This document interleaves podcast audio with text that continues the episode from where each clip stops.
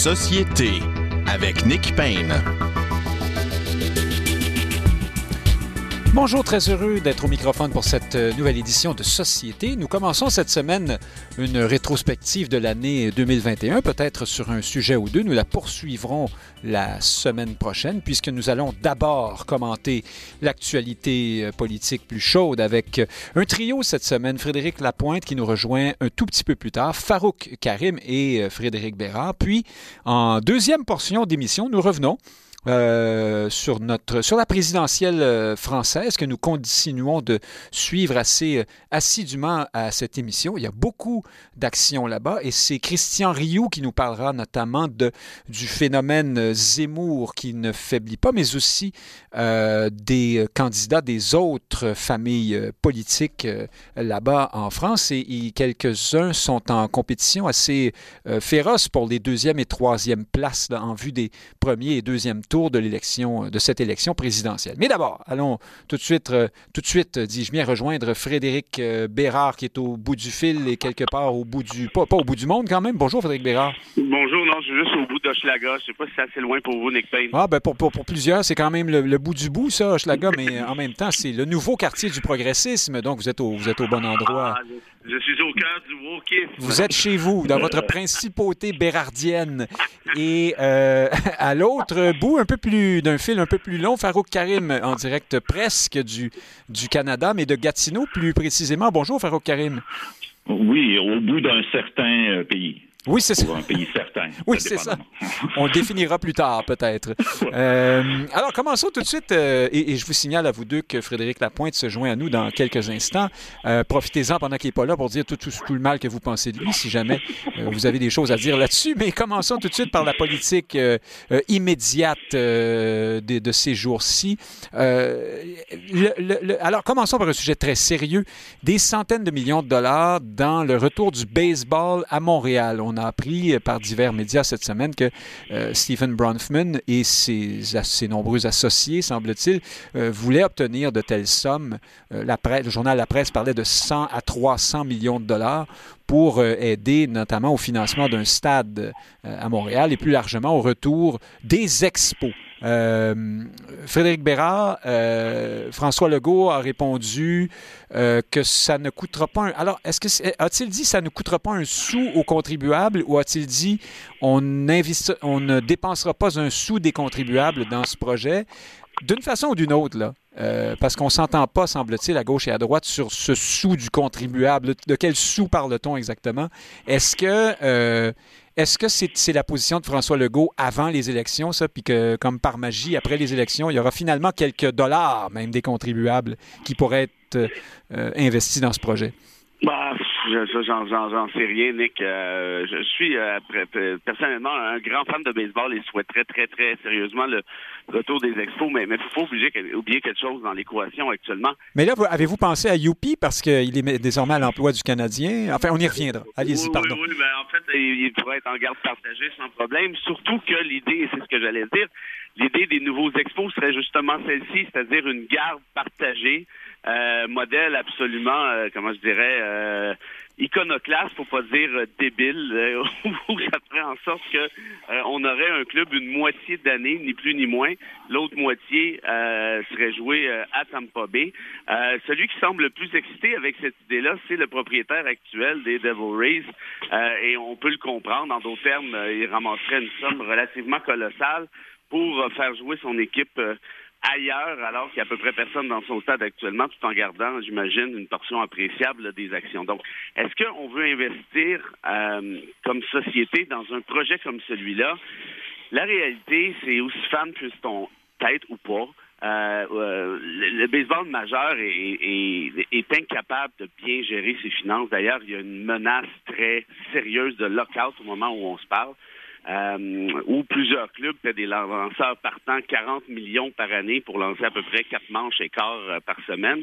Euh, est-ce que nous serions capables, même avec l'investissement du gouvernement du Québec, d'avoir un club qui a un minimum de bon sens par la suite? La réponse, c'est non, parce que on est incapable de se payer des masses salariales comme celle-ci, apparemment que les Expos seraient dans la division, en plus de ça, des, euh, la même division que celle des, Red Sox, celle des, Blue Jays et celle des Yankees. C'est très excitant d'un point de vue marketing, mais est-ce qu'on peut compétitionner avec des clubs semblables avec notre, euh, comment je dirais, notre peut-être 36 millions par année de masse disponible? Donc, c'est une idée qui est en fait, qui, qui, qui est saugrenue. Alors, je précise pour nos auditeurs que vous, n'êtes pas aux amateurs de sport, mais bien euh, Société à l'antenne Radio-VM, parce que vraiment, vous êtes un, fin connaisseur, Frédéric Bérard. On, croirait entendre, euh, entendre une discussion autour d'une ligne ouverte. en direct de la cage au sport. Mais euh, plus précisément, c'est important quand même de comprendre cette affaire-là, parce que quand Legault nous dit, c'est pour ça que j'ai fait ce petit topo, quand Legault, Legault nous dit, ah ben ça coûtera pas un sou, oui, mais ça ne coûtera pas un sou, premièrement, pour pourquoi, au final? Pour avoir un, club qui va nécessairement être moribond et qui pourrait requitter Montréal dans peut-être 10, 15 ans, peut-être même avec un stade qui aurait été financé en bonne partie par de l'argent public. C'est ça que je voulais énoncer, parce que quand les expos sont partis au début des années 2000, rappelez-vous, il y avait à peu près 3200 personnes par match au stade et on était déjà incapable de suivre la cadence du baseball majeur en termes de masse salariale. Donc, pensez-vous que 20 ans plus tard, avec des masses maintenant qui font les 250-300 millions, on serait capable euh, de compétitionner? La réponse est non. Donc, en d'autres termes, ce serait un investissement probablement absurde. Et quand il dit, en plus de ça, que c'est à coût nul. Mais c'est jamais à coût nul des subventions comme celle-ci. Euh, c'est un peu de la. Oui, ils disent oui, l'argent des joueurs. Euh, bon, alors, les retombées, hein, on dit ben oui, vous allez mettre. On, parlait beaucoup de ça autour du Grand Prix de Montréal et de plein d'autres projets privés. Là, on dit euh, donnez-nous des congés de taxes, puisque de toute façon, vous allez engranger des, des profits, ben, des entrées fiscales. Là-dessus, quand on dit là, les impôts des joueurs, ça, c'est une vraie farce. Parce que même dans le temps où on avait les expos à temps plein, ces joueurs-là, avec tous les, fiscalistes dont ils sont capables de se payer, payaient un maximum d'impôts sur à peu près quelque chose comme, je sais pas, je pense que c'était à peu près quatre ou cinq mois par année ici. Alors là, rajouter le volet garde partagée avec la Floride, qui, je le répète, est un modèle inédit. Donc, ils vont payer quoi? Ils vont payer des impôts sur à peu près un mois et demi par année au Québec. Donc oui, vous allez me dire, ben, c'est considérable quand même, ça revient peut-être à, je sais pas, 15-20 millions peut-être au final, mais ça prend combien de temps pour rentrer dans cet argent-là? Et puis la plupart des économistes vont dire que de l'argent qui est investi dans le sport et par définition n'est pas investi ailleurs, qui peut être un problème, évidemment, d'un point de vue social. Farouk Karim, euh, euh, vous n'êtes pas obligé de rester dans, dans, le sport euh, autant que, que, Frédéric Bérard, quoique sa démonstration était très éloquente, mais l'idée, comme je reprends la formule de Thomas Mulcair, de financer des milliardaires pour faire jouer des millionnaires, vous, trouvez-vous qu'à quelques mois des prochaines élections, c'est, on aurait voulu que ça ne marche pas, qu'on ne se serait pas comporté autrement chez Bronfman et compagnie? Oui, bien, premièrement, euh, c'est la première fois que j'appelle. Félicitations pour votre programme. Merci. Euh, vous faites très bien ça jusqu'à maintenant. Euh, bon. On va vous demander de fermer le volume de votre appareil, par contre. Oui. Oui, merci. mais Frédéric a dit beaucoup de choses qui a plein de bon sens. Et d'un point de vue politique, euh, l'idée de financer euh, des gens, euh, une industrie multimilliardaire, je crois que c'est ça politiquement qui, qui, où le bas blesse. Et c'est pour ça que M. Legault et, son ministre fait très attention de parler de coûts nuls. ils ont même comparé, ah non, non, on, on investirait ça, même si ce serait pas du baseball, ça pourrait être autre chose, ça n'a rien à voir, etc. Donc, on voit qu'on marche sur des parce que euh, j'ai l'impression que l'opinion publique, à une époque, était peut-être plus populaire. J'ai l'impression que ça s'est refroidi là-dessus. Euh, pour toutes les raisons que Frédéric a mentionnées, mais je veux dire, la réalité, c'est que si on veut un club de baseball, peu importe la façon que ça marche, il faudra mettre de l'argent. Et, je ne crois pas que les gens veulent qu'on mette de l'argent, puis je ne crois pas que politiquement c'est viable, je ne crois pas qu'économiquement c'est viable non plus. Et, donc les, les, politiciens qui se sont embarqués dans ce train-là sont pris avec cette patate chaude-là. Comment dire non sans dire oui, comment dire oui sans dire non, et, euh, ils sont pris avec ça parce que je ne crois pas que c'est viable euh, à terme. Euh, euh, puis Frédéric a bien exposé les raisons. Changeons de sujet et de gouvernement. Je reste avec vous, Farouk Karim, puisque c'est pas loin de vous. Euh, Ottawa euh, et ses décisions récentes euh, dans la foulée de l'apparition du variant Omicron. on a décidé de fermer les frontières, de ne pas, pas répéter l'erreur, à tout le moins politique, du début de la pandémie, euh, quand on s'était fait tirer, euh, on avait traîné de la patte, si on veut, avant de fermer euh, les frontières et d'agir dans les aéroports. cette fois-ci, on s'est précipité et là, il semble que ça marche tout croche, ou en tout cas que l'opérationnalisation de tout ça n'est pas très efficace. Et puis, on réalise peut-être aussi que c'était une décision, cette fois-ci, davantage politique que, que sanitaire. C'est ce que divers euh, observateurs ont dit. Qu'en pensez-vous, euh, Farouk Karim? Oui, donc clairement, il y a plusieurs scientifiques. le, consensus scientifique sur la fermeture de frontières pour éviter euh, euh, la propagation est, très mitigé, surtout dans, dans un dans un monde où le virus circule beaucoup des gens en partant, puis où, où, euh, les gens viennent, je veux dire, les gens font pas des voyages de A à B, là, font des voyages de A à B, à C à D, puis arrivent à leur destination. Fait que c'est tout ça est assez complexe. Vous avez mis le doigt dessus sur la réponse politique. Il faut envoyer un message plus. on est en train de faire quelque chose, d'autant plus que dans les, fois précédentes, euh, le gouvernement Trudeau s'est fait critiquer.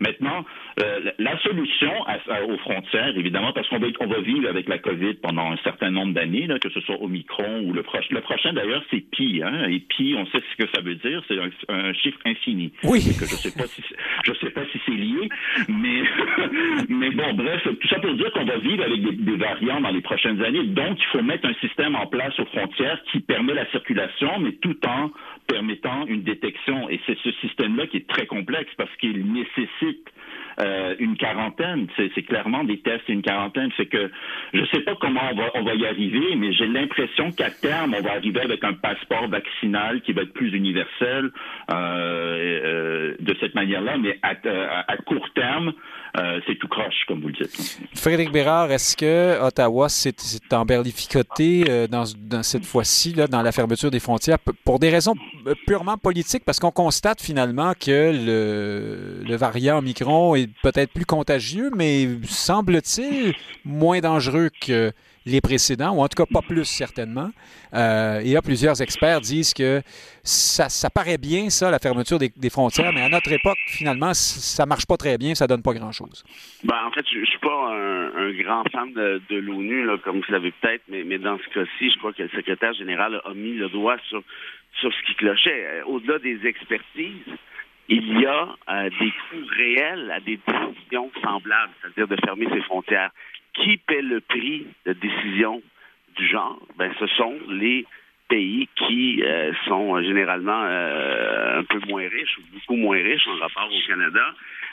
pays qui en souffrent déjà à fond la caisse de cette même pandémie, sont incapables euh, d'y aller dans un effort de vaccination qui, soit suffisant parce que les pays riches ont conservé les vaccins pour eux, très essentiellement.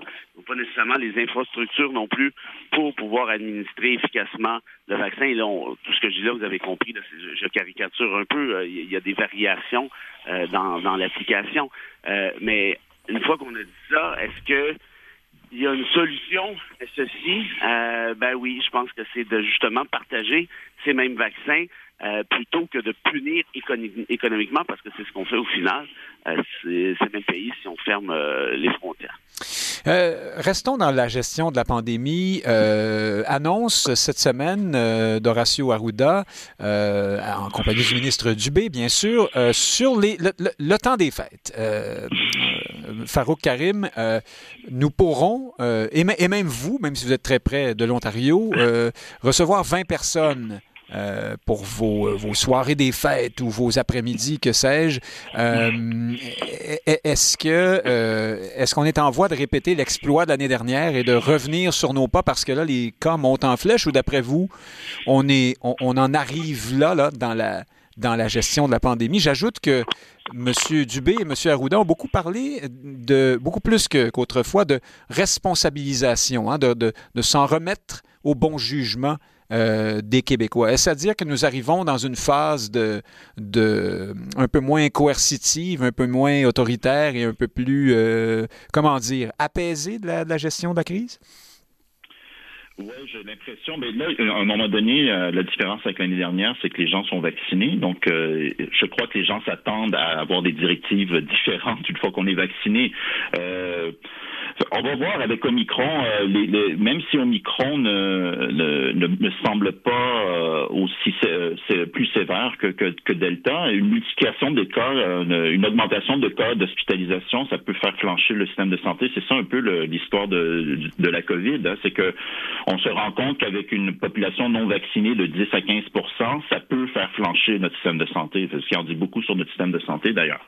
Euh, et puis et donc oui, donc il faudra faire.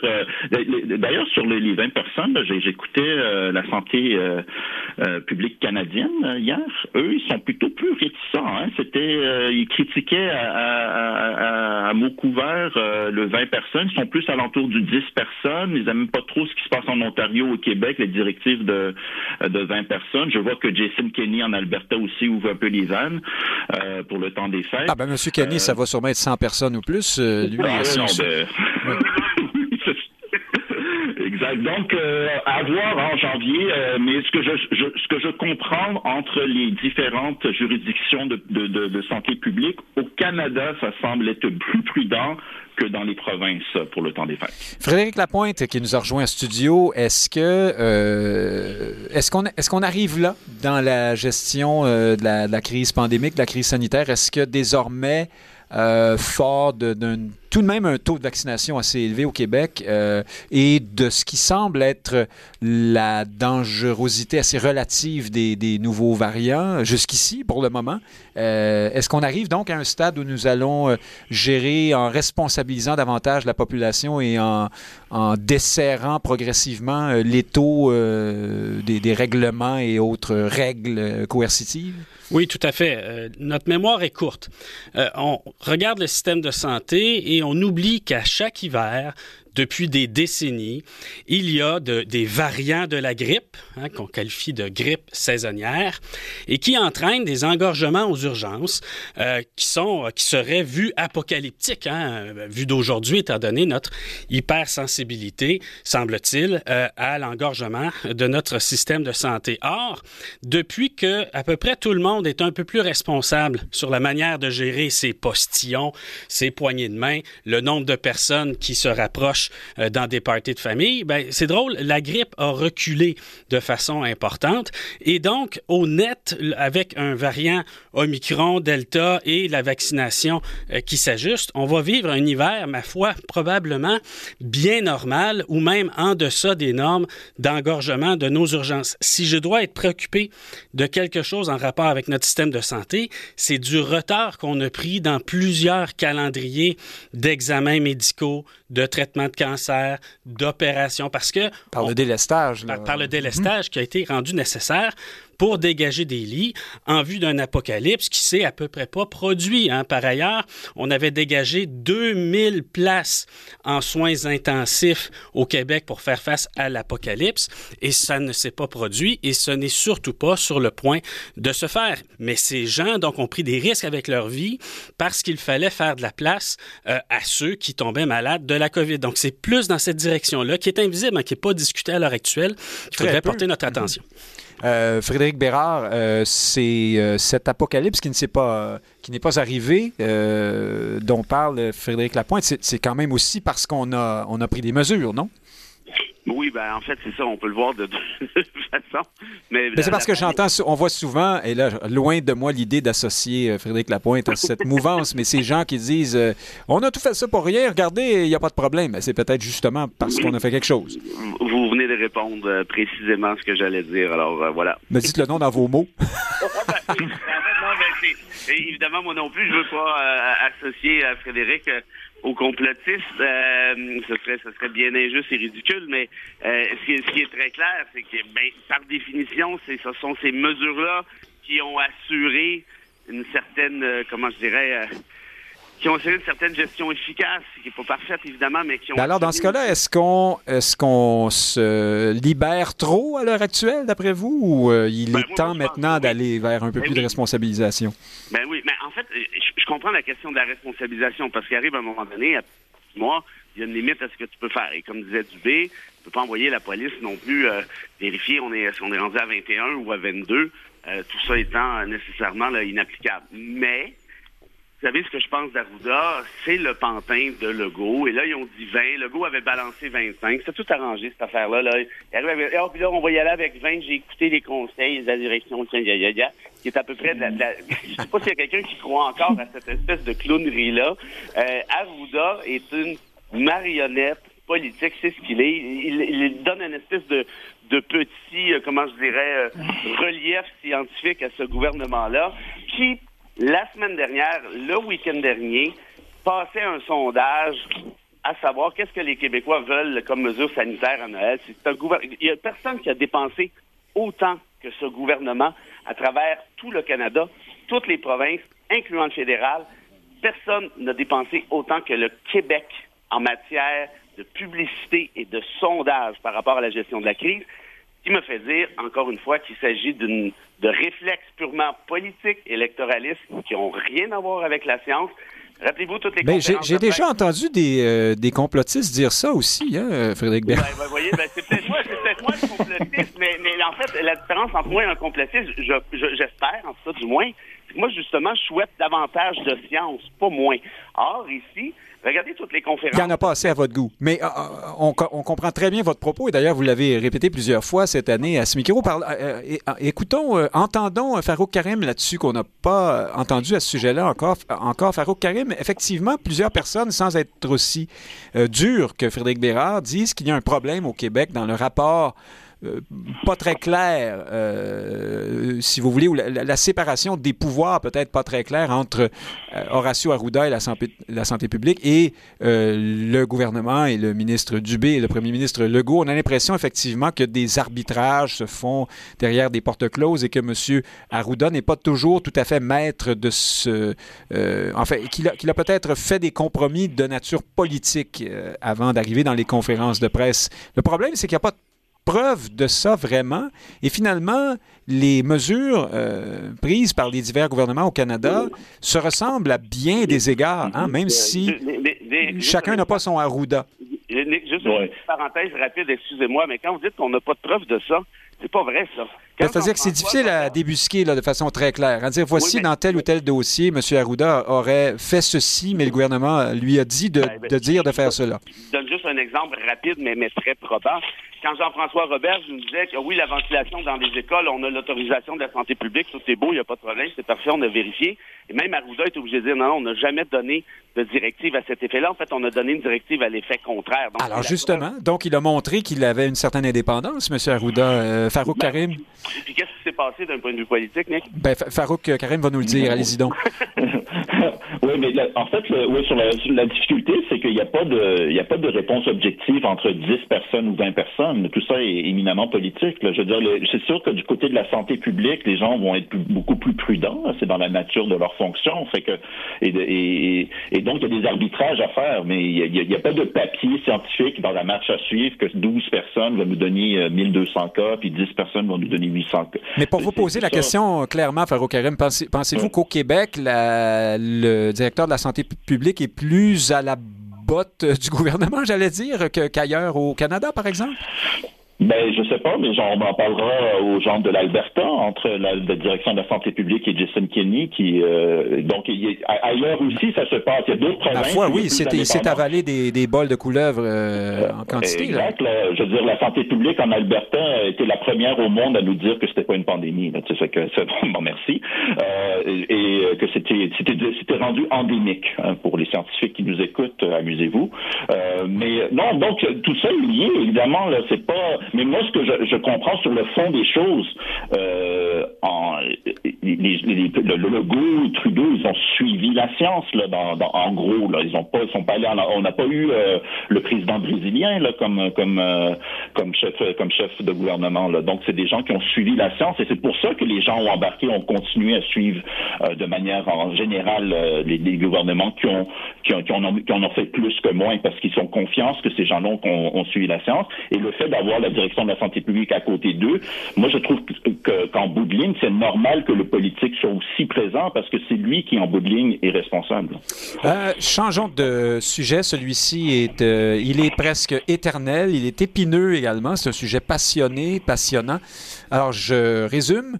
Euh, ce qui devait arriver euh, arriva. C'est même étonnant que ce soit pas arrivé plus tôt. Donc, cette euh, enseignante dans une école anglophone ben, de Gatineau, hein, Farouk Karim, pas très loin de vous, encore une fois, qui s'est vue réaffectée à d'autres tâches. Donc, sortie de sa classe parce qu'elle refusait de retirer son vêtement religieux, son voile dans ce cas-ci. Je commence avec Frédéric Lapointe là-dessus. Frédéric Lapointe, est-ce que est-ce qu'on a affaire à une, une, forme ou une autre de mise en scène euh, ici? Euh, parce que cette personne euh, a été engagée, je crois, depuis que la loi 21 est en vigueur, donc on savait ce qu'on faisait. alors, à quoi a-t-on affaire d'après vous? Bien, forcément, on, a affaire à une enseignante, une enseignante en langue, originaire de l'Iran, qui a choisi, en poursuivant euh, sa carrière au Canada, de continuer à porter euh, le voile comme un grand nombre euh, de femmes le font. Un si grand nombre d'ailleurs que ce qui m'étonne, c'est effectivement pas que ce soit arrivé euh, à Chelsea ou à dans quelque autre école euh, de l'ouest de l'île de Montréal ou de Laval, mais que ça a mis autant de temps parce que, euh, mine de rien, on se serait attendu avec l'ampleur du discours militant, les manifestations, le commentariat politique, les avocats payés pour préparer des contestations, qu'on ait une multitude de cas Bonjour, ou, de, ou, de manœuvres visant à ridiculiser la loi par d'autres artifices, des demi-voiles, des tucs, des cagoules, enfin, je ne sais trop. On aurait pu s'attendre à une guérilla beaucoup plus efficace. Or, ça a mis deux ans à arriver et c'est arrivé fort loin de Montréal et avec une commission scolaire anglophone, on peut deviner que c'est plus, c'est plus simple euh, dans le cadre de la contestation des commissions scolaires anglophones, euh, contestation à partie réussie ou temporairement réussie, mhm. que de justifier une telle embauche. Donc, je suis forcé, en, en regardant ce cas-là, non pas à se dire, mon Dieu, c'est épouvantable, mais à constater que la loi fonctionne. Et qu'il aura fallu beaucoup de temps. Euh, Farouk Karim, euh, néanmoins, euh, il y a une guerre d'image qui se, qui se met en branle autour de ce cas. que le Québec va presque nécessairement perdre, non, à partir du moment où tout ça va se rendre, je, ne sais jusqu'où, aux Nations Unies, allez, allez savoir. nous sommes très minoritaires dans une Amérique du Nord anglophone qui est très, dans ses valeurs, euh, vastement opposé à une mesure comme la loi 21. Euh, euh, quel risque court le Québec dans tout ça? Ben, que le Québec perd, je sais pas. Moi, je, je crois que ça sert les deux causes de la médaille, euh, ce cas-là. C'est-à-dire que ça réconforte ceux qui sont pour la loi 21 en disant, voyez-vous, euh, on va continuer à faire ce qu'on veut. Et puis, euh, ceux qui sont contre, ben, à, à, continuer à la fustiger. Mais en bout de ligne, que la loi soit, que qu'il y a un cas, deux cas, dix cas, ça change rien au fond de la question qui va être débattue ultimement en cours. et puis là, on va voir. Moi, je crois que ultimement, ce débat-là, c'est au Québec qui va se faire, peu importe ce que le Canada va dire, euh, évidemment, ils vont jamais aimer la loi 21, mais ce qu'il faut pas oublier, c'est qu'il y a deux partis politiques à l'Assemblée nationale qui sont contre la loi 21. Il y a à peu près 30 à 40 des Québécois qui sont contre la loi 21, et qu'à chaque cinq ans, il faudra renouveler la clause dérogatoire, et donc à chaque élection, ça va faire partie du débat politique, et que c'est au Québec que les Québécois vont décider ultimement. Fait que moi, ce que le Canada euh, euh, euh disent, c'est très prévisible. Il y a aussi des jeux, des, des, des, il y a des sous jeu politique à, l'entour de la, à, derrière la critique de certains euh, partis politiques. Je pense notamment au Parti conservateur qui, euh, certains députés ont critiqué vertement la loi 21 avec ce cas-là depuis deux jours, mais sous ça, il y a aussi une critique du leadership de M. O'Toole. Donc, il y a d'autres jeux politiques à Qui, lui, prend l'autre position. Hein? Lui, il dit, moi, je ne me mêlerai pas de ces décisions-là. Le québécois pour euh, son leadership. Et donc, évidemment, le caucus québécois tient à ce que les conservateurs ne, ne, parlent pas de la loi 21. Et, euh, et donc, il, y a deux intérêts. Mais en bout de ligne, ce que je veux dire, c'est que le Canada doit toujours être critique de la loi 21, mais qu'en bout de ligne, ce qu'il qu'il faut pas oublier au Québec, c'est qu'il y a 30 à 40% des Québécois qui le sont aussi et que de deux partis politiques qui vont être à la prochaine élection qui le sont aussi. Et donc, ce débat-là va continuer. Alors, Frédéric Bérard, je vous ai réservé la question qui fâche. Euh, cette euh, enseignante, qui est très appréciée, hein, semble-t-il, par les parents, par les élèves, on la soutient, on dénonce ce qui lui arrive. Est-elle une victime ou une personne qui pose un acte militant en quelque sorte? Ça peut être les deux à la fois. C'est possible. Contrairement peut-être à ce que disait Frédéric d'entrée de jeu, faut pas oublier là, que la décision de la Cour supérieure permettait aux écoles, aux commissions scolaires anglophones de continuer d'embaucher euh, du personnel qui porte des signes religieux comme tels. On n'a pas les détails de cette histoire-là, mais j'ai l'impression que c'est dans ce cadre-ci, moi, que ça s'est produit avant que le sursis soit prononcé par la Cour d'appel. Alors, pour répondre plus précisément à votre question, est-ce qu'on peut être une victime? Bien, évidemment que oui, et c'en est une. Puis moi, c'est à quelque part, et là, vous avez compris que je suis en conflit d'intérêt, parce que c'est moi qui plaide en partie à, la Cour d'appel. Oui, c'est pour ça que je vous ai salué lorsque Frédéric Lapointe parlait des avocats. Vous payez grassement. Oui, euh, grassement, c'est votre mot, mais merci de nous, informer, nous en informer. Non, en fait, je parlé de manière générale. euh, mais est-ce que, est-ce que je suis content, en quelque sorte, que ce soit arrivé? Humainement parlant, évidemment, non. Mais stratégiquement parlant, en quelque sorte, et je parle de manière très, euh, très générale, oui, je suis un peu content.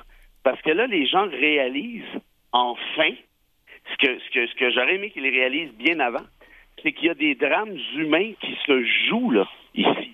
Il, y a des, il y a des enfants qui ne, qu'on, qu'on, enseigne à qui on enseigne la diversité, la différence, l'inclusion, et qu'on sacre à la porte leur, leur, leur prof parce qu'elle porte un voile qui, ça se trouve qu'ils n'ont jamais vu cette espèce de différence-là. Allez voir les expertises en matière de pédagogie, les Thomas D, les Paul Yves vont vous dire que c'est excellent pour les enfants, tant de la majorité que de la minorité, d'un point de vue psychoéducation, de voir cette différence-là chez leurs profs. L'autre affaire qu'il faudrait peut-être pas oublier, et là, je vais rappeler, je vais rappeler ça à, mon ami Lapointe, le péquiste, Jacques Parizeau, qui était un des plus grands pourfendeurs de la Charte des valeurs, disait très bien mais c'est d'une absurdité. Oh, les Québécois sont pas méchants. faut laisser les musulmans tranquilles. Mais Parizeau avait vu ce que d'autres ne voyaient pas, ou plutôt ne veulent pas voir. C'est que cette loi-là ostracise pour des raisons purement électoralistes. Donc, est-ce qu'il s'agit ici d'une victime? Ça me semble évidemment le ben, cas. oui, oui. Alors, je, vous, je, vous, interromps parce que vous dites les Québécois vont voir que, justement, cette loi fait des victimes, elle provoque des, euh, des, des petites tragédies euh, professionnelles, humaines et le reste, mais euh, peut-être que les Québécois vont se dire au contraire, voici quelqu'un qui refuse de se plier à la loi. Frédéric Lapointe, je vous passe la rondelle puisque Frédéric Bérard vous a harangué. Euh, une question que je me pose, moi, et on va terminer là-dessus pour ce sujet-là, est la suivante. On entend souvent les défenseurs de la loi 21, et c'est le cas, pardon, les, pourfendeurs de la loi 21, et c'est le cas des parents euh, qui, ont, qui appuient présentement cette enseignante, dire, mais franchement, ce voile n'est qu'un bout de tissu. Et euh, ensuite, on nous dit, euh, ce voile, j'y tiens parce que c'est une décision euh, intime, c'est lié à ma pratique, à, ma, ma, foi religieuse, c'est très, très, très important pour moi. Donc, est-ce que c'est un bout de tissu ou est-ce que c'est un vêtement qui a effectivement une signification importante? Ben, on touche à tout le paradoxe de l'affaire. C'est-à-dire que une façon de se sortir du débat, c'est effectivement de considérer l'instrument comme un instrument vestimentaire, de mode, ou même à la limite de modestie, et que les religions plaident la modestie en matière vestimentaire, personne ne s'en scandalisera. On pourrait choisir de porter un voile sans, sans être musulman, par exemple. Sans être, euh, sans être musulman, on peut choisir de Mais pour les mêmes raisons, pour dire, parce que toutes je sortes de raisons le regard concupissant et, exact. le reste. Exact. Et il n'y a personne qui va demander à ce que les enseignantes se dénudent pour aller à l'école. Hein? Bon, euh, c'est précisément parce qu'il s'agit d'un dogme religieux et qu'il s'agit d'un dogme religieux pour lequel des femmes ont souffert et sont mortes dans de nombreux pays, notamment des pays que l'on croyait modernisés comme l'Algérie. Et je vous rappellerai que c'est en particulier les femmes algériennes qui ont mené intellectuellement ce débat, qui n'était pas particulièrement prévalent au Québec avant que surviennent ces événements, qu'ils soient présents dans les médias et que ces femmes prennent la parole. Et donc, ce n'est pas un bout de vêtement banal. Pour ma part, euh, on référait à Parizeau tout à l'heure, euh, mon opinion personnelle est probablement beaucoup plus proche de celle de Jacques Parizeau que plusieurs pourraient euh, le penser. Cela étant, je suis d'avis que lorsqu'on est un État, lorsqu'on est un employeur, oui, on a des devoirs envers ses employés, mais oui, on peut exercer une certaine discrétion sur le code vestimentaire des gens qui représentent l'État. Alors, on pourrait dire que les enseignants représentent moins l'État, plus leur communauté, c'est différent des policiers, des juges. On peut faire ce débat-là, mais on peut surtout le faire sans avoir la Charte des droits canadiennes, les juges canadiens et leur vision multiculturaliste dans notre chemin. Je pense que c'est un débat qu'on peut faire très sereinement au Québec et surtout pas s'imaginer que lorsqu'on prend des décisions, on fait jamais de victimes. Farouk Karim, euh, je termine avec vous sur ce, sujet. Euh, j'ai évoqué cette, cet argument du bout de tissu qui, à mon sens, est un argument faible, une faiblesse argumentaire chez les pourfendeurs de la loi 21. Chez les défenseurs de la loi, il y a une difficulté, dites-moi si vous êtes d'accord avec ça, à, comment dire, à admettre l'idée que euh, cette, cette loi touche plus particulièrement certains pratiquants d'une certaine religion et, euh, et, fort probablement même qu'elle a été motivée par l'apparence en nombre dans l'espace public depuis quelques années des pratiquants de cette même religion portant ce même voile. Euh, est-ce qu'on aurait intérêt, d'après vous, à admettre la chose, pour aller plus loin, admettre par exemple, pour prononcer les mots, euh, qu'il euh, y a une forme d'islam politique ou, ou, encore de communautarisme associé au port du voile en question qui, qui rebute dans les valeurs québécoises, par exemple?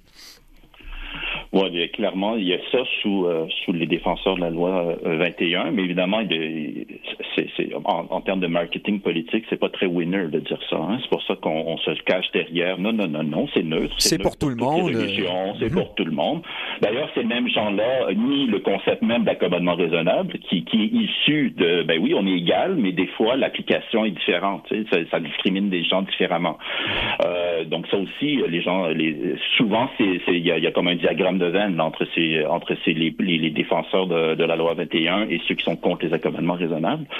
Mais en double ligne, là, je veux dire, euh, oui, on peut, euh, je veux dire, le bout de tissu, madame, ou le, le, le, turban de monsieur Cycle, est-ce que, est-ce que cette personne-là prosélytise? Est-ce que cette personne-là, est-ce que l'enseignement que la personne fait est un enseignement religieux? Bien sûr que non. C'est comme, en fait, pour moi. Mais est-ce qu'on peut, Farouk Karim, c'est plus un débat pour assouvir une certaine euh, inquiétude de, la majorité qu'on a décidé, bon, on va faire ça. Et, et, et, et comme un peu euh, Frédéric Lapointe le dit, euh, euh comment dire, euh, euh, démontrer que quand on décide de faire quelque chose, on peut le faire, il n'y a personne qui va nous dire autrement. c'est un peu ça, la loi 21. Est-ce que, et est-ce que l'inquiétude en question est illégitime, d'après vous? Ben, moi, je pense que est. Euh, je crois que la loi 21, pour ce que les, les, les, les défenseurs de la loi 21, c'est-à-dire les défenseurs de, de, de la nation québécoise, d'un Québec, de l'importance de la différence québécoise, font euh, euh, arrivent dans une impasse avec la loi 21 parce qu'ils se mettent en opposition à, un très grand groupe de la population québécoise qui, qui embarquerait euh, dans un projet québécois, qu'il n'y aura pas le choix et que les gens qui veulent la différence québécoise se perpétuent n'auront pas le choix d'accueillir tous ces gens-là. Et en se positionnant avec ça, la loi 21, malgré eux, même s'il y a des gens de bonne foi évidemment qui défendent la loi 21, se mettent en opposition à la diversité. Et Alors, vous, vous renvoyez à Parizeau, mais je remarque que vous avez habilement euh, pas répondu à ma question qui était est-ce que cette grosse majorité, tout de même, hein, selon toutes les études d'opinion, qui est encore, enfin, une, une, une bonne majorité qui est encore d'accord avec la la, loi 21? Est-ce que ces inquiétudes sont légitimes? Euh? La, question de la majorité, je veux dire, la majorité dans les années, euh, avant qu'on change la loi sur l'indépendance financière des femmes, la majorité était contre ça.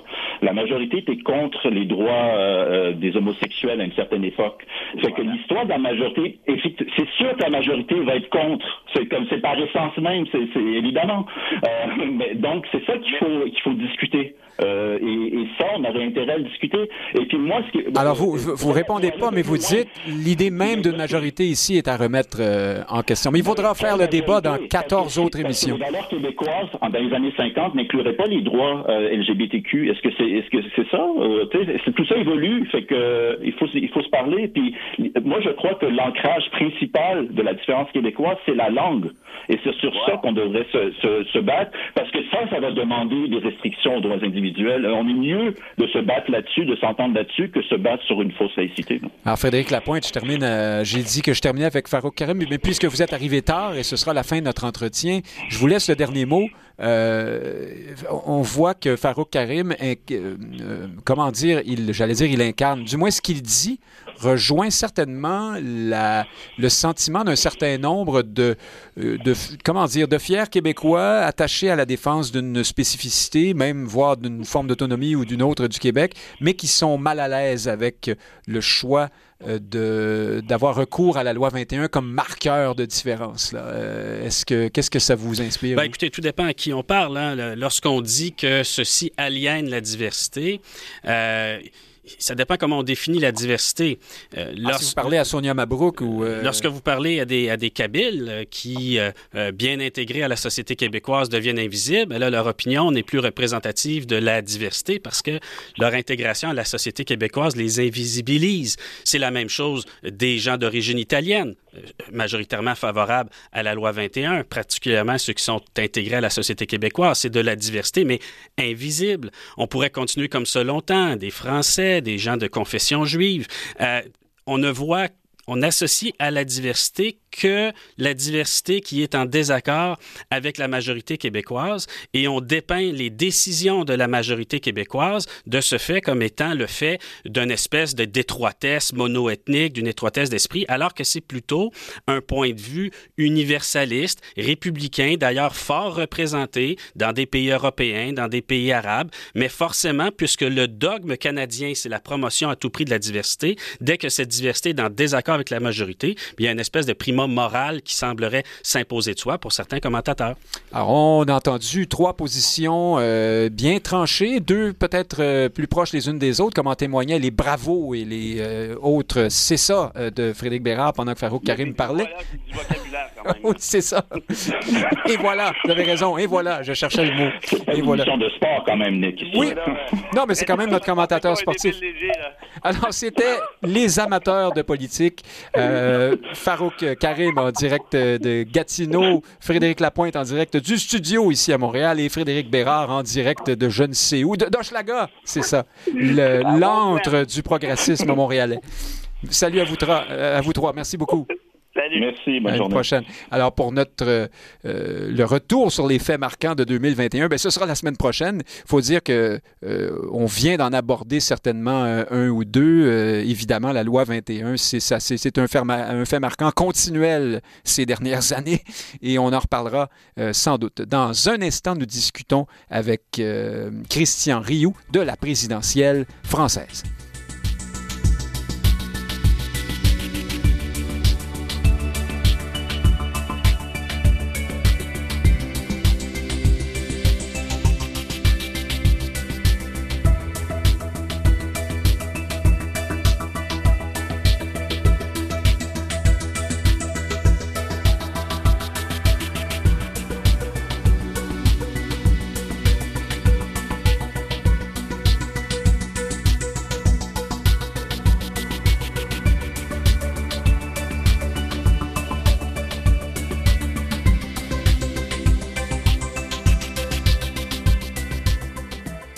Que l'émission Société a été enregistrée en direct samedi dernier. Elle vous est présentée ce matin en rediffusion. Pour l'écouter en direct, synchronisez Radio VM le samedi à midi.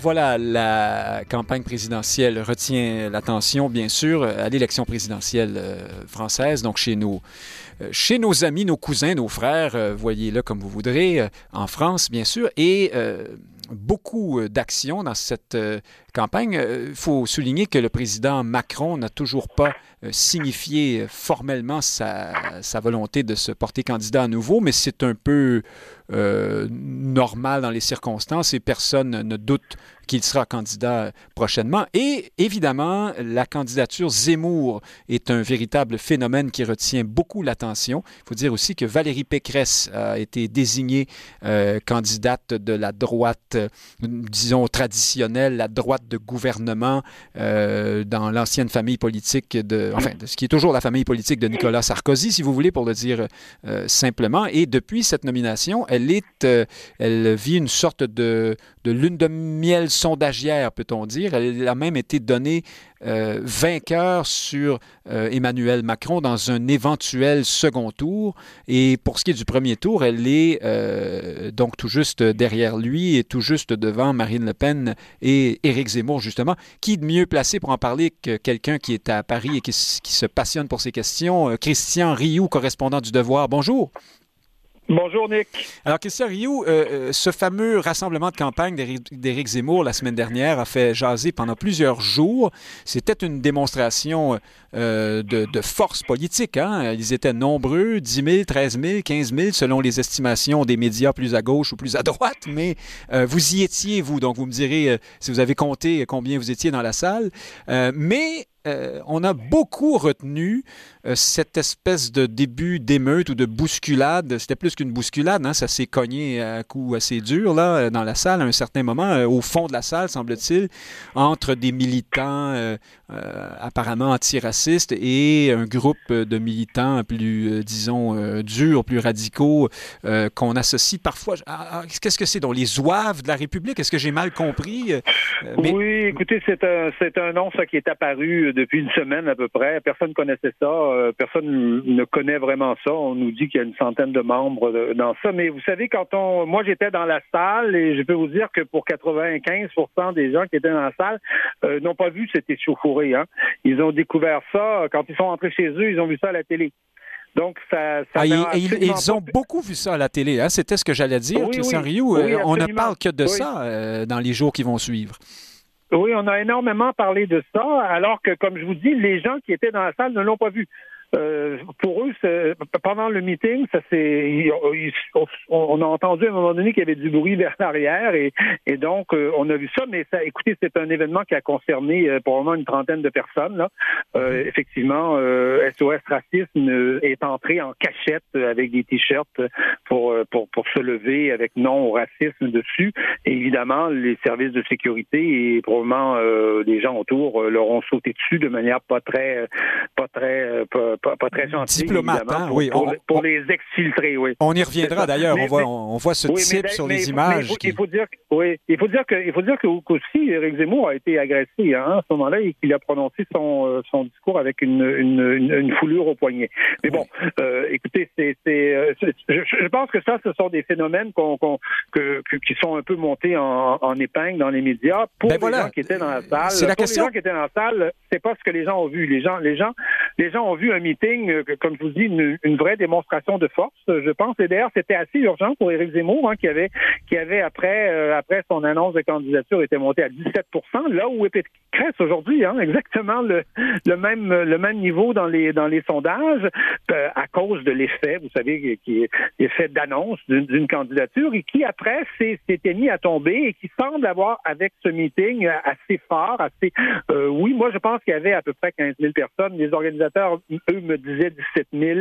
On me disait 17 000 sièges. Je connais assez bien cette salle-là. C'est une salle où, où il y a eu des grands meetings de François Hollande, de, de, de Nicolas Sarkozy. Je pense qu'on n'est pas loin du 15 000, à mon avis, euh, personne. Mais bon, c'est une démonstration de force et je pense qu'il a probablement arrêté, en tout cas, sa chute, sa chute dans les sondages. Mais effectivement, la situation se, transforme aujourd'hui que Valérie Pécresse euh, arrive et candidate officielle de, de, de, des Républicains et elle, elle, connaît exactement la même chose que Zemmour a connu il y a, il, y a, il, y a, deux semaines, vous voyez. Et là, elle monte, elle est au firmament des sondages, elle est à 17 et elle va même un peu plus loin dans la mesure où elle, euh, si on évalue le, le deuxième tour, si évidemment possible de faire ce genre de pronostic-là, elle battrait possiblement Emmanuel Macron à 51, 52, 52 Et donc, toute la question aujourd'hui, c'est de savoir est-ce que, est-ce que la courbe de Pécresse va faire exactement la même chose que celle de Zemmour, c'est-à-dire monter à 17 peut-être presque 20% et ensuite, évidemment, retomber. Ce qui est évident, on, verra ça dans les dans les prochaines euh, semaines, mais ce qui est évident, c'est que euh, je, je, je, je, le dirais de cette façon-là, je crois qu'on s'en va dans les deux mois qui viennent vers ce que moi j'appellerais une primaire à droite.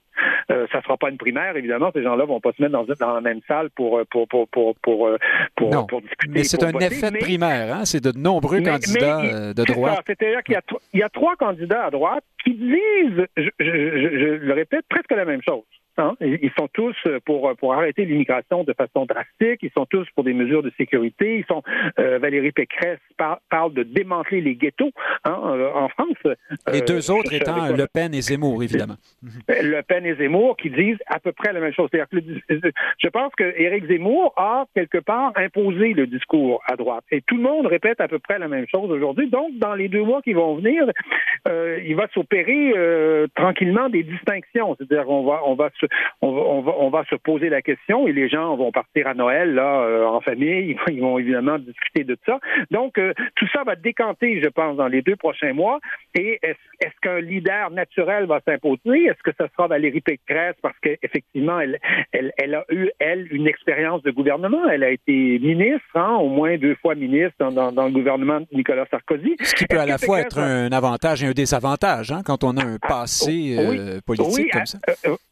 Voilà, exactement. Est-ce que est-ce qu'elle va s'effondrer? Parce que justement les gens de, de, de, qui sont près de Zemmour ou de Le Pen vont dire, mais écoutez, euh, elle nous a quelque part trahi. Euh, Sarkozy avait beaucoup annoncé. Vous savez, c'est le discours de Zemmour, c'est de dire, moi, je vais faire toutes les, je vais réaliser toutes les promesses que la droite vous, euh, vous, a faites pendant 40 ans et, qu'elle n'a pas faites et qu'elle n'a pas appliquées et qu'elle n'a pas réalisées. Ben, justement, Christian Rioux, pardon, je, vous interromps, correspondant du Devoir à Paris, Valérie Pécresse, on lui prête le fait d'avoir signé une tribune. Je, je pense que c'était dans Le Monde il y a deux ans environ, où elle, critiquait sa famille politique en disant nous sommes trop nationalistes ou euh, nous manquons d'ouverture. Enfin, bref, c'était pas du euh, tout le discours qu'elle adopte aujourd'hui. Oui. Euh, Valérie Pécresse avait fait des professions de foi il y a une dizaine d'années tout à fait multiculturelles, hein, tout, à fait en faveur du multiculturalisme. voilà. effectivement, elle a, elle a, signé un texte comme ça. Elle a, elle a quitté LR parce qu'elle trouvait qu'avec Vauquier, la ligne était trop à droite. Laurent Vauquier, aujourd'hui. Mhm. Oui, de Laurent Wauquiez. Et elle revient aujourd'hui chez LR avec le discours de Laurent Wauquiez.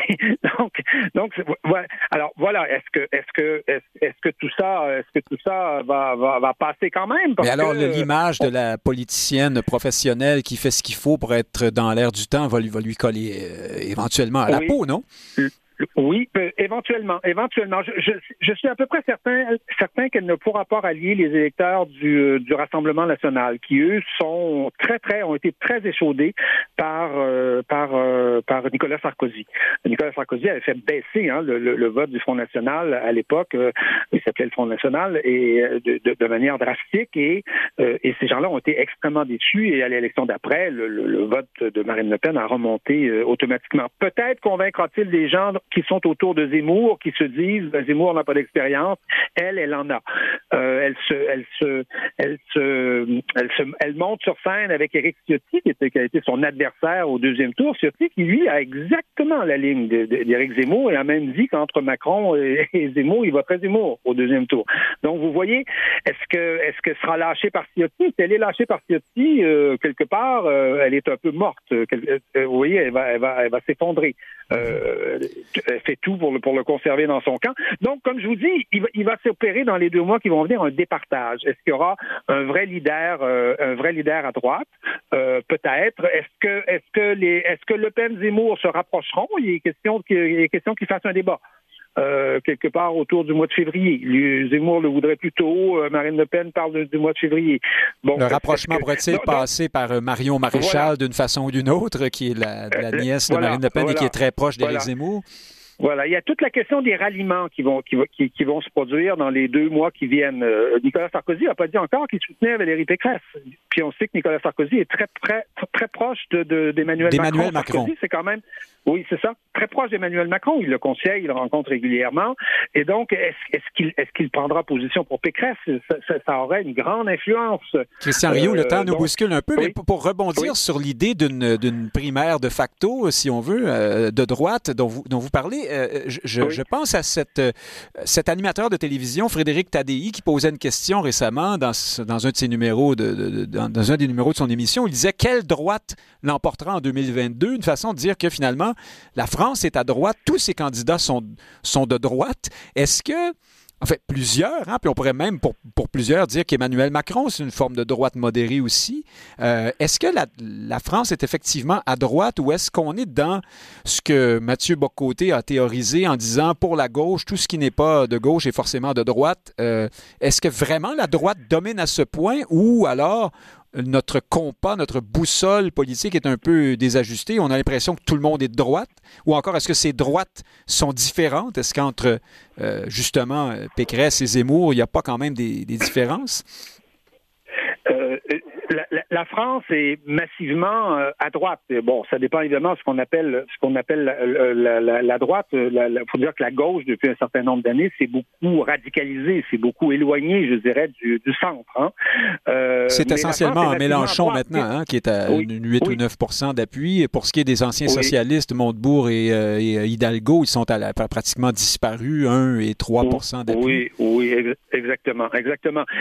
donc, si, si on pense que les thèmes, euh, les thèmes, euh, je ne sais pas, de l'immigration, les thèmes de, de, de, la sécurité, les thèmes de l'identité nationale, si on identifie ça à des thèmes de droite, euh, sur des thèmes, par contre, euh, prenez Valls, quand Manuel Valls était premier ministre, ce sont des thèmes que lui reprenait. Il était pourtant socialiste. Mais aujourd'hui, chez les socialistes, il y a à peu près plus personne qui reprend ces thèmes. Ces thèmes. Donc, ces thèmes sont devenus un peu le monopole de la droite. Et c'est un peu ce qu'on veut dire quand on dit que la France est à droite. C'est-à-dire que si la gauche demain matin se se mettait tout à coup à parler de, des choses qui intéressent les Français, à savoir l'immigration, la sécurité et l'identité, évidemment, le débat, le débat serait décentré. Mais aujourd'hui, le débat est à droite et il y a, c'est, massivement, je pense qu'il y a à peu près 65, 65 des Français, 69% des Français qui se disent euh, de droite. Donc, eux-mêmes identifient le débat à droite. Donc, il est clair que, et ça, euh, Emmanuel Macron le sait très bien, c'est pour ça qu'il a droitisé son Je vous écoute et on a envie de dire, euh, on a envie de dire, si elle n'est pas massivement de droite, elle est massivement pas de gauche, hein, parce que vous avez, vous avez parlé de Manuel Valls, qui lui-même continue de se réclamer de la gauche. Oui, lui, il serait quand même la gauche, mais Manuel Val euh, n'a pas remporté la primaire de son parti. Il a toujours été minoritaire chez les socialistes. Euh, il est à peu près disparu aujourd'hui, démonétisé, je dirais, euh, politiquement. Cette gauche-là, aujourd'hui, n'existe à peu près plus. Même, même, même Mélenchon, qui était, qui, qui, a été il y a cinq ans un candidat républicain, un candidat qui, qui, affirmait l'importance de l'intégration, de, de, de l'immigration, etc., etc., et même de la sécurité. Il jouait cette carte de la sécurité. Aujourd'hui, Mélenchon est un candidat complètement sur ces questions-là qui, qui a changé complètement d'opinion, qui a Indigéniste, un peu, hein, multiculturaliste. Un peu capot, et absolument, son parti est de plus en plus de ce côté-là, et donc il, nous reste de, de, faire un peu clientélisme dans, dans, dans, les populations immigrantes. Il nous reste à peu près une minute, euh, Christian Rio, sur ce même sujet. Euh, est-ce à dire, est-ce qu'on peut dire qu'Éric Zemmour, par exemple, ou Marine Le Pen sont d'extrême droite. Euh, certains disent que cette, appellation est une forme de, pari militant, en quelque sorte, une façon de salir ou de camper dans les extrêmes, euh, ces deux candidats. Qu'en pensez-vous? Oui, moi, je, je, je, pense que le qualificatif d'extrême droite, qui est un vieux qualificatif euh, stalinien qui remonte aux années 50, hein, euh, euh, la droite est méchante, mais l'extrême droite est encore plus méchante. c'est sont des termes que, que la gauche a adoptés et qui viennent des, des vieux partis communistes, qui viennent, qui viennent même de l'époque stalinienne, hein, après la victoire contre le fascisme. Alors, est-ce que ça, en 10 secondes, est-ce que ça colle à Zemmour ou, ou, et Le Pen ou non? Non, non, je ne crois pas. Ben, si ça colle à Zemmour, ça colle à tout le monde parce que tout le monde parle, tout le monde dit, la, même chose. Alors, si, si, si, Zemmour, si le discours de Zemmour est d'extrême droite, alors Pécresse le copie, alors Pécresse est d'extrême droite et Marine Le Pen est d'extrême droite. Alors, Chroniqueur, euh, correspondant du euh, journal Le Devoir à Paris, merci d'avoir été avec nous ce midi et à une prochaine, chers auditeurs. Je vous remercie. Merci, à vous. Nick Payne qui vous dit merci et à samedi prochain.